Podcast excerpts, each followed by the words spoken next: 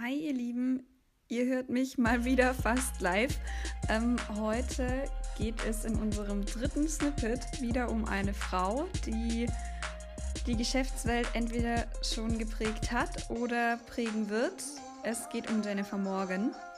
Wahrscheinlich sagt euch der Name etwas. Ihr habt ihn wahrscheinlich gelesen, gehört oder ähm, diese Frau ist euch in den Nachrichten begegnet, wenn ihr denn noch Nachrichten schaut. Und zwar ist es Jennifer Morgan. Jennifer Morgan ist äh, seit kurzer Zeit zusammen mit Christian Klein Co-CEO von SAP. Sie wurde 1971 geboren, ist also jetzt 48 Jahre alt.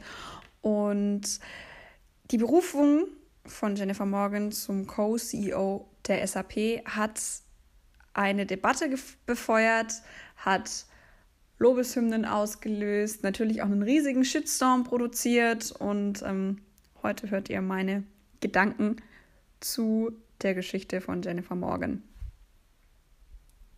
Und zwar finde ich die ganze Geschichte, ich möchte jetzt nicht mit ihrem Lebensweg einsteigen und ich möchte jetzt auch nicht darüber reden, was man von ihr lernen kann, sondern ich möchte darüber reden, wie differenziert man ihre Situation betrachten muss.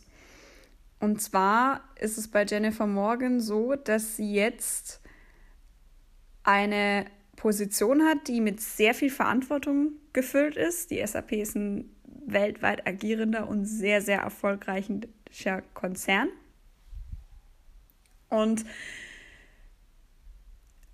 die erste Sache, die mir durch den Kopf gegangen ist, als ich gehört habe, es ist eine Frau an der Spitze der SAP, habe ich mir als erstes gedacht, boah, geil, finde ich gut. Die zweite Sache war, ist sie jetzt dort, weil sie so gut ist oder ist sie dort, weil es eine Quote gibt?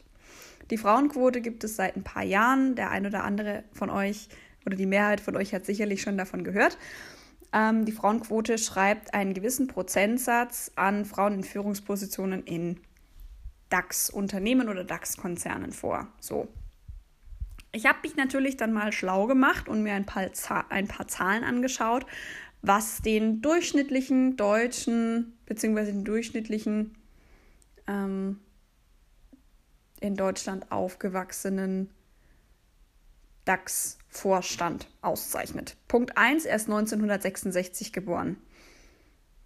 Kann man jetzt, lasse ich einfach mal im Raum stehen. Ähm, Im Zeitalter der Digitalisierung äh, finde ich es beunruhigend, dass viele Vorstandsmitglieder immer noch so betagt sind. Ich sage es einfach mal so, wie es ist. Klar, natürlich äh, ist es ähm, angewandte Lebenserfahrung und Geschäftserfahrung und alles Mögliche. Wie gesagt, 66, also 1966 ist er geboren. Ähm, 51 Prozent davon sind Wirtschaftswissenschaftler. ähm, also auch wenn gerade alle irgendwas mit Medien studieren und bis vor fünf oder zehn Jahren war es irgendwas mit BWL. Ähm, ihr habt auch noch gute Berufschancen, so ist es nicht. Und Punkt drei ist, und das war das, was mich am meisten geschockt hat, weil ich dachte, die Zahl sei höher, 91 Prozent davon sind Männer. Bevor die Frauenquote eingeführt wurde, war es in den meisten DAX-Konzernen gang und gäbe, einen Mann einzustellen, wenn sich eine Frau mit gleicher Qualifikation auf dieselbe Stelle beworben hat. Warum? Frauen sind emotional, Frauen bekommen Kinder, Frauen haben eine Familie, ähm, Frauen sind hausmütterlich etc. pp. Frauen sind dann auch häufiger zu Hause, wenn das Kind krank wird. So. Ähm, die Debatte um die Frauenquote ist vor ein, zwei Jahren wieder so ein bisschen abgeebbt und die Berufung von Jennifer Morgan zum CEO oder Co-CEO der SAP befeuert das Ganze natürlich nochmal, weil man sich jetzt zu Recht, meiner Meinung nach, fragen muss, wurde sie eingesetzt, weil sie herausragende Leistungen erbracht hat, weil sie sich so stark von ihren anderen Konkurrenten und ihren Kollegen im Vorstand abgehoben hat? Oder wurde sie eingesetzt, weil der Druck der SAP oder der Druck auf die SAP irgendwann zu groß geworden ist und die SAP sich gedacht hat, okay, wir müssen da jetzt was gegen tun. Wir wollen ein agiler Konzern sein, wir wollen modern sein, deswegen setzen wir jetzt eine Frau auf die Position. Wir werden es alle nie erfahren. Ich glaube auch nicht, dass die SAP da jemals eine zu 100% wahre Meldungen zu absetzen wird. Ich weiß, die Meinung, die ich jetzt hier gerade äußere, ist polarisierend und die wird auch einigen von euch, so wie ich sie äußere, nicht passen. Schreibt mir da gerne euer Feedback. Ähm, ich kann da auch gerne in einer der größeren Podcast-Folgen nochmal drüber sprechen. Ähm, oder mir auch einen Gast dazu holen, wenn ihr möchtet. Ähm, ich habe mich nämlich mit einigen Kollegen heute drüber unterhalten und ich glaube, das wäre für euch gar nicht mal so uninteressant, euch das anzuhören. Ähm, genau. Und ähm, ich finde, man sollte die ganze Sache jetzt erstmal anlaufen lassen. Wir werden sehen, inwiefern die Berufung von Jennifer Morgan zum CEO der SAP, der SAP als Unternehmen und der kompletten Wahrnehmung von Frauen in CEO-Positionen in DAX-Unternehmen etwas bringt. Ähm, die ersten anderen DAX-Konzerne haben schon angefangen nachzuziehen. Ähm, Zalando hat vorgestern, also am Dienstag, veröffentlicht, dass sie ab 2025, wenn ich es richtig im Kopf habe, 30 Prozent Frauen in der Führungsriege haben wollen. Gestern hat eine Tochter von Zalando ähm, die Berufung des ersten weiblichen COO verkündet. Ähm, es ist klar, dass die ersten Unternehmen da jetzt anfangen, direkt Schritte einzuleiten und mitzuziehen.